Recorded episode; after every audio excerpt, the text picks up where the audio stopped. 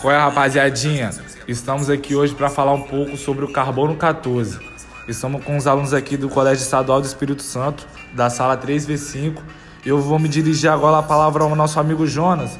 E eu queria saber se ele tem como falar um pouco sobre quem descobriu essa técnica. Então, a técnica do carbono 14 foi descoberta na década de 1940 por Willard Libby. Ele percebeu que a quantidade de carbono 14 nos tecidos orgânicos dos mortos diminui ao ritmo constante com o passar do tempo. Boa, amigo Jonas. Agora eu queria saber se o nosso amigo Juan Vinícius tem como falar um pouco sobre o que é o carbono 14. O carbono 14 é formado a partir da colisão entre raios cósmicos e o nitrogênio 14, encontrando na atmosfera terrestre. Esse isótopo do carbono liga-se facilmente com o oxigênio formando gás carbônico, que é absorvido pelas plantas. Quando um ser vivo morre, a quantidade de carbono 14 diminui, o que implica em um decaimento radioativo. Boa, Juan. Agora eu quero falar com o nosso amigo Pedro Henrique e queria saber se ele tem como explicar como que funciona o tempo de meia-vida do carbono 14. O período de meia-vida ou período de semidesintegração do carbono 14, que é o tempo necessário para que a metade dos seus núcleos radioativos se desintegre, ou seja, o tempo que levará para que a amostra do material radioativo se reduza pela metade. O período é de aproximadamente 5.730 anos. Obrigadão, Pedro. Agora eu vou me dirigir a palavra ao nosso amigo Myron Almeida e ele vai falar para o que serve o carbono 14. Então, o carbono 14 não tem muito mistério não. O carbono 14 tem como sua principal utilidade auxiliar os historiadores a fazer a datação dos ossos do quais são encontrados. Resumindo, serve para que possamos descobrir quanto tempo determinado fóssil viveu.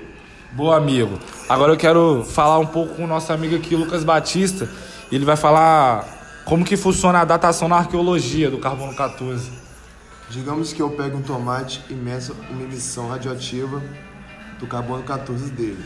Deu 100 unidades. Aí eu acho um tomate em uma tumba no Egito, meço a radioatividade e o resultado foram 50 unidades.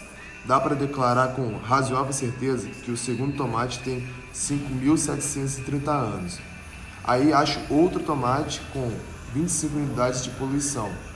Pode botar no papel, ele tem 11.460 anos. Após a meia-vida, é o tempo para uma quantidade de isótopos em uma amostra cair pela metade. Obrigadão, Lucas. Agora a gente vai fechar essa apresentação aqui com o Gustavo Pena, ele vai falar algumas curiosidades do carbono 14. É isso aí, galera. Você sabia que em seu corpo há carbono 14? É, para que você que não sabe, o carbono 14, através dos raios cósmicos, a planta, em geral, ela absorve, ela faz a fotossíntese, onde você vai acabar ingerindo a planta e mesmo depois de um tempo, assim, quando você morre, ela fica em seus ossos. Então, tá aí, o carbono 14 ele se encontra em seu corpo e em toda a atmosfera. Obrigadão, Gustavo. Esse foi o fim do nosso podcast, apresentado pelos alunos da 3V5, Lucas Ferreira, Gustavo Pena, Pedro Henrique, Lucas Batista, Maron de Almeida, Jonas e Juan Vinícius. Obrigadão, rapaziadinha.